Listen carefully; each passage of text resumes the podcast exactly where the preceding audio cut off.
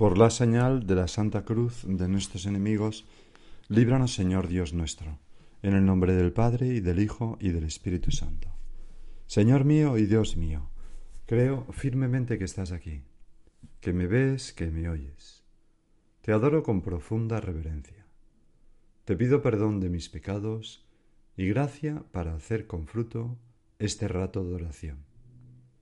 Madre mía Inmaculada, San José, mi Padre y Señor, Ángel de mi guarda, interceded por mí. El título de esta meditación lo he sacado, Señor, de, del Evangelio de la Misa de hoy. Vete primero a reconciliarte con tu hermano. Y quiero decir con esto, lo quieres decir tú, que nos lo dices, la necesidad de poner la caridad con los demás en el centro de nuestro modo de vivir la cuaresma. Toda la vida en realidad, pero ahora de una manera especial las prácticas cuaresmales. Este es el tema.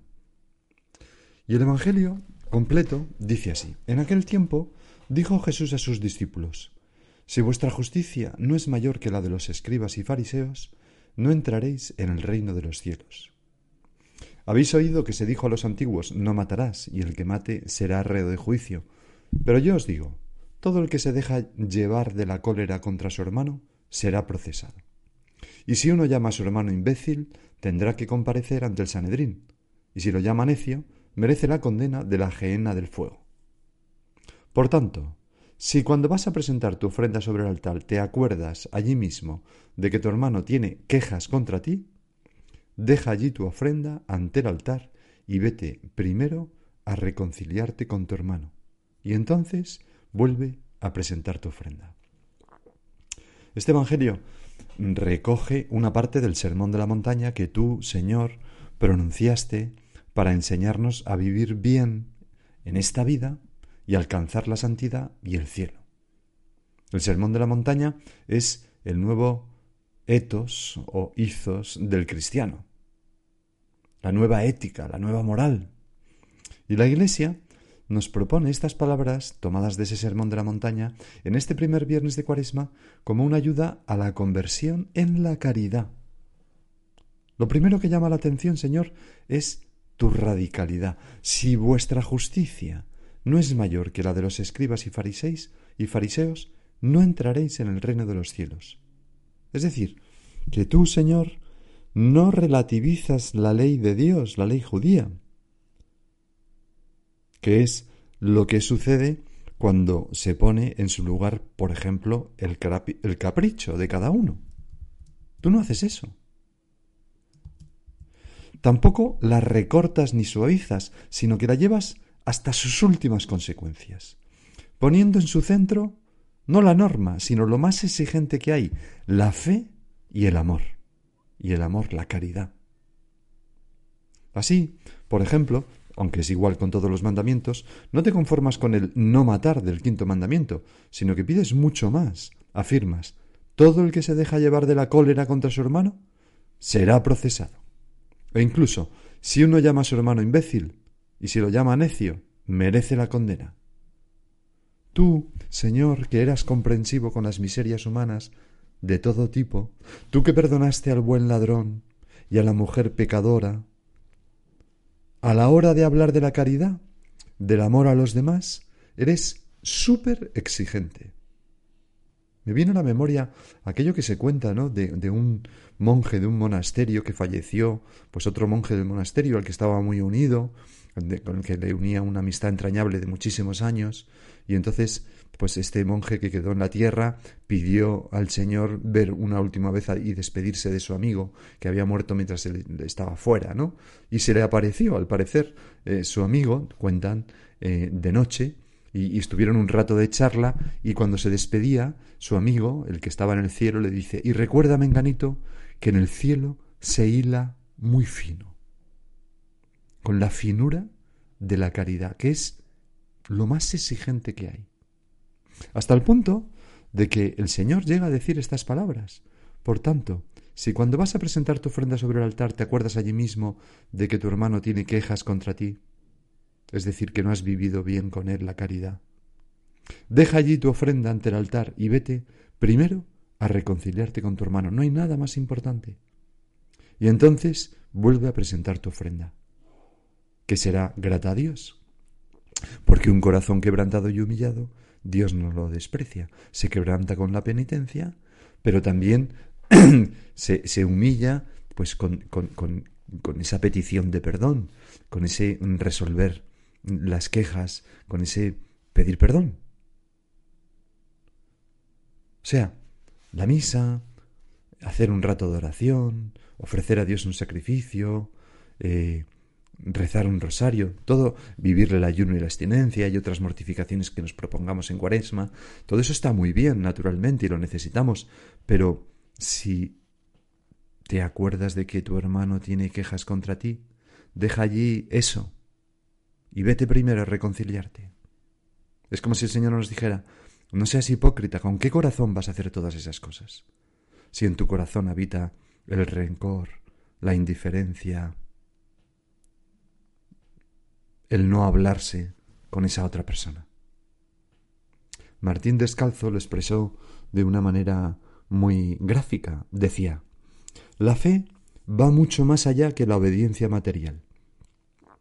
La caridad es mucho más exigente que el simple cumplimiento, porque la ley dice de dónde no se puede pasar, y el Evangelio nos dice hasta dónde hay que llegar, hasta ser perfectos como es perfecto vuestro Padre, nuestro Padre. Es decir, hasta el imposible. Y más imposible, Señor, si añadimos, ama a tus enemigos, eh, dale la túnica al que te la pide, en fin, todas esas palabras.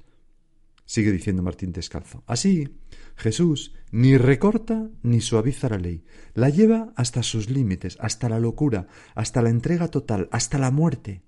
Pide algo que en rigor nunca podrá alcanzar el hombre por sí solo, y para lo que precisará inevitablemente el sostén y la ayuda de Dios. Y por eso, Señor, nosotros necesitamos los sacramentos, Necesitamos la oración, necesitamos decirte, Señor, conviérteme para que me convierta, Señor, cambia este corazón de piedra por un corazón de carne, y, Señor, infunde tu amor en mí, Espíritu Santo, eh, enciéndeme por dentro, etcétera, etcétera.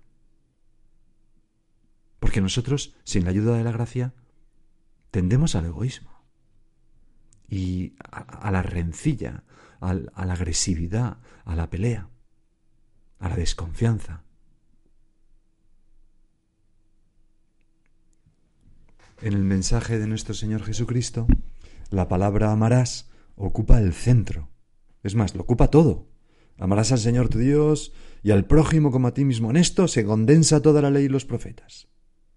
Y esto, lejos de convertirse en un mensaje naif, un poco hippie, edulcorado, de buen rollito y todo eso, eh, esto no, no, es nada de todo eso. Es, esto eleva el mensaje a la estratosfera de lo imposible.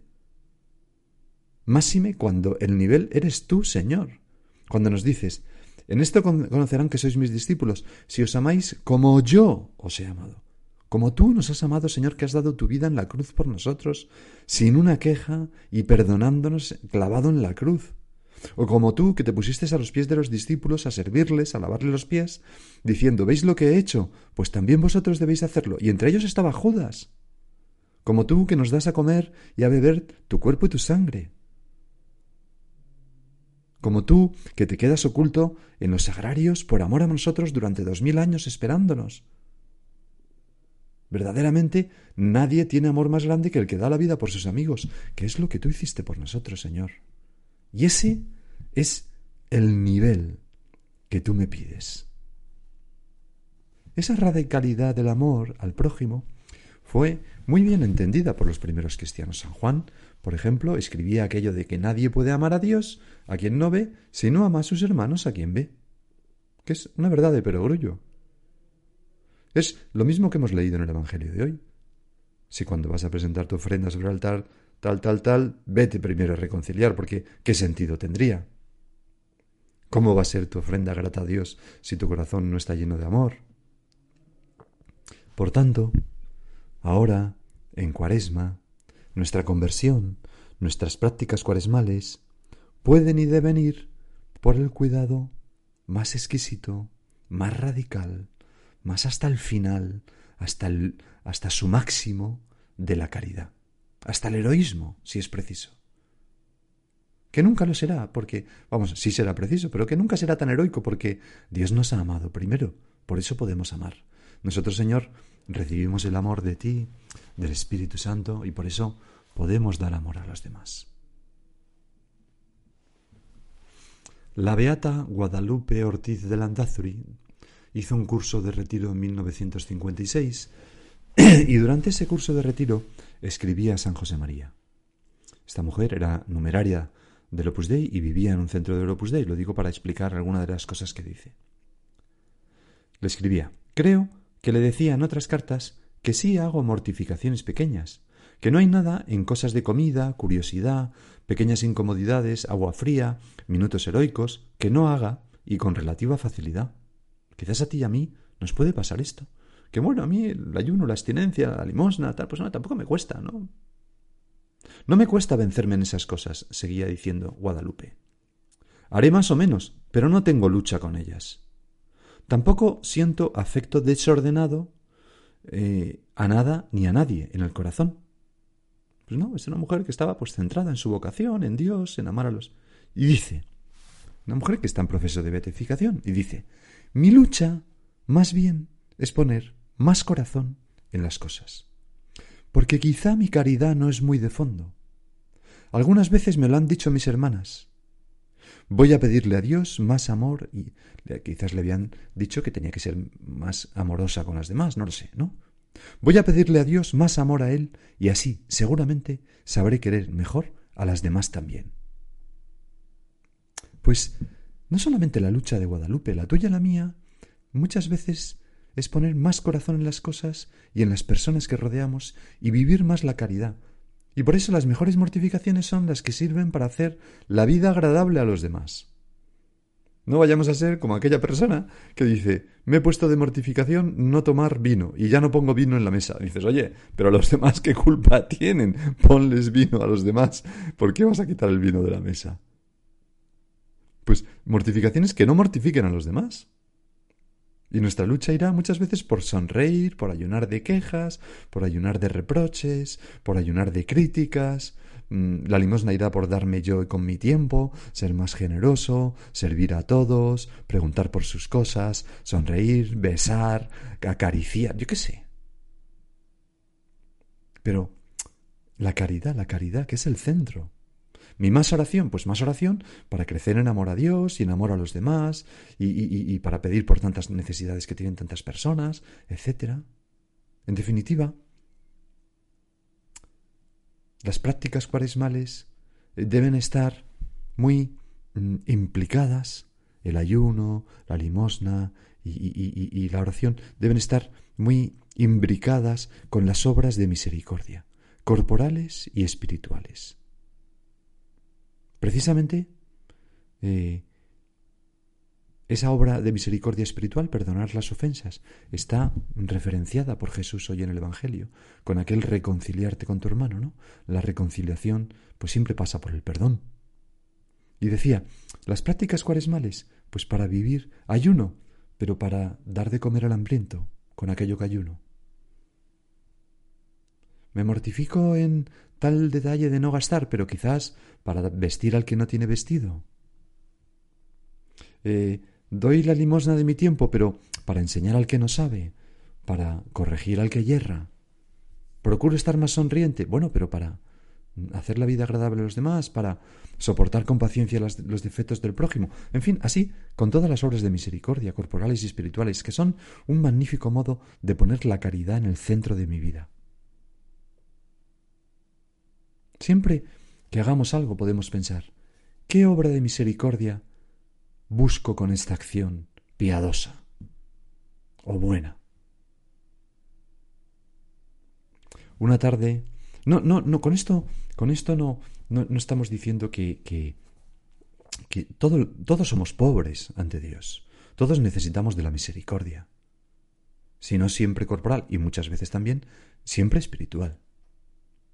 Digo esto porque porque me, antes de, como introducción a esta anécdota de San José María, que, que me gusta mucho, ¿no? Es, ocurrió una tarde de diciembre de 1971. Vamos, Señor, no es que me guste mucho, es que creo que nos da muchas luces a todos en nuestra oración para situarnos en la verdad de lo que somos y, y llenarnos de agradecimiento hacia ti que nos has dado tanto, ¿no?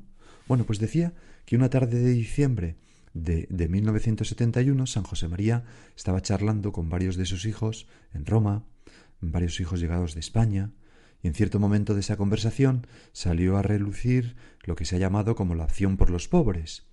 Con eso se quiere indicar a veces una cosa muy buena y otras veces pues una eh, como se usa como, como para esgrimir o se esgrime mejor dicho como arma para tocar atacar a una parte de la iglesia que no es en absoluto el mensaje cristiano la lucha de clases eso es propio del comunismo y no de la del cristianismo verdad bueno entonces aquella vieja cuestión que, que, ya en los años 30 provocaba eh, eh, a San José María comentarios jocosos, pero llenos de sentido común y de sentido sobrenatural, como aquel de que también tienen alma los que tienen piojos, ¿no?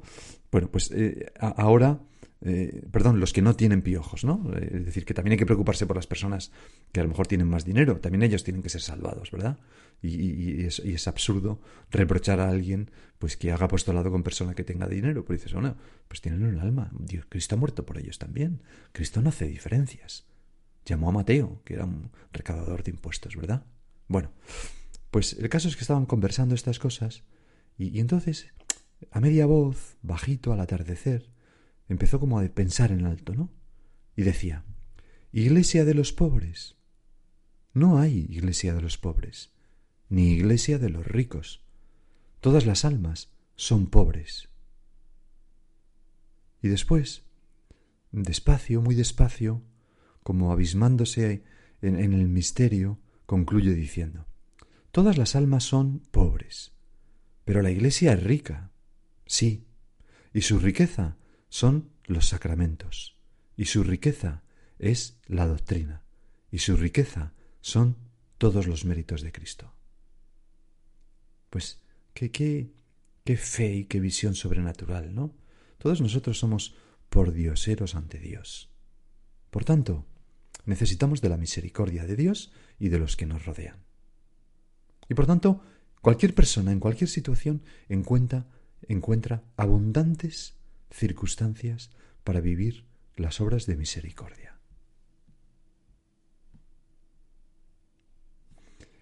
Incluso con personas desconocidas.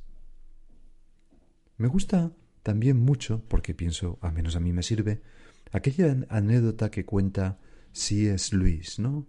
Que fue la última pregunta del último examen de su carrera. ¿Qué fue? ¿Cuál es el nombre de la mujer que limpia la escuela? Cuando vieron esta pregunta, pensaban que era una broma. A esa mujer la habían visto muchas veces. Y reconoce es Luis que entregó el examen con esa pregunta en blanco. Y le dijo al profesor, oiga, ¿esta pregunta cuenta para la nota? Y le contestó, por supuesto. En sus vidas ustedes conocerán muchas personas. Todas son importantes. Todas merecen su atención y cuidado, aunque solo les sonrían y digan hola. Y anota así es Luis. Nunca olvidé aquella lección. Por cierto, el nombre de la limpiadora era Dorothy. Bueno, pues nos encontramos abundantes ocasiones de vivir la misericordia, las obras de misericordia, con personas que son tan pobres como nosotros, eh, porque todos somos pobres, pues mm, incluso con la limpiadora de nuestro lugar de trabajo. Señor, no me hagas indiferente a nadie. Señor, que no me ensorbezca haciendo unas prácticas de penitencia increíbles, pero luego descuidando lo más elemental del mensaje cristiano, que es el mandato del amor. A todos los hombres. Así han hecho los santos, ¿no? De una manera sorprendente, ¿no? y con unos efectos increíbles. Cuenta Leo Masburg eh, en su libro La Madre de Teresa de Calcuta, un retrato personal, un libro maravilloso, eh, pues cuenta que en un vuelo de regreso de Bonn a Praga, que, hicieron en un helicóptero checo, la Madre Teresa sacó de su bolsa todas las cosas ricas que como siempre había recogido en la recepción del hotel y tal, y, las repartió entre sus compañeros de viaje, chocolatinas o dulces, lo que fuera. Y luego sacó una tableta de chocolate, que a ella le encantaba el chocolate, pero antes de darles a los que le acompañaban, se levantó y se acercó a los pilotos del helicóptero. Y al cabo de un rato volvió y repartió pues el resto del chocolate. Cuando aterrizaron, los primeros en bajar del helicóptero fueron los dos pilotos checos que se situaron a ambos lados de la escalerilla mientras la Madre Teresa bajaba, seguida del resto de pasajeros.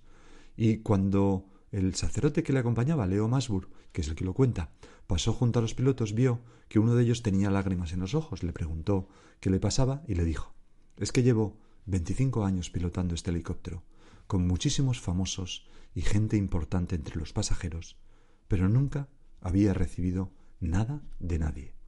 Hoy ha sido la primera vez. La Madre Teresa me ha dado chocolate y una medalla milagrosa, ¿no? Que, que siempre llevaba la Madre Teresa.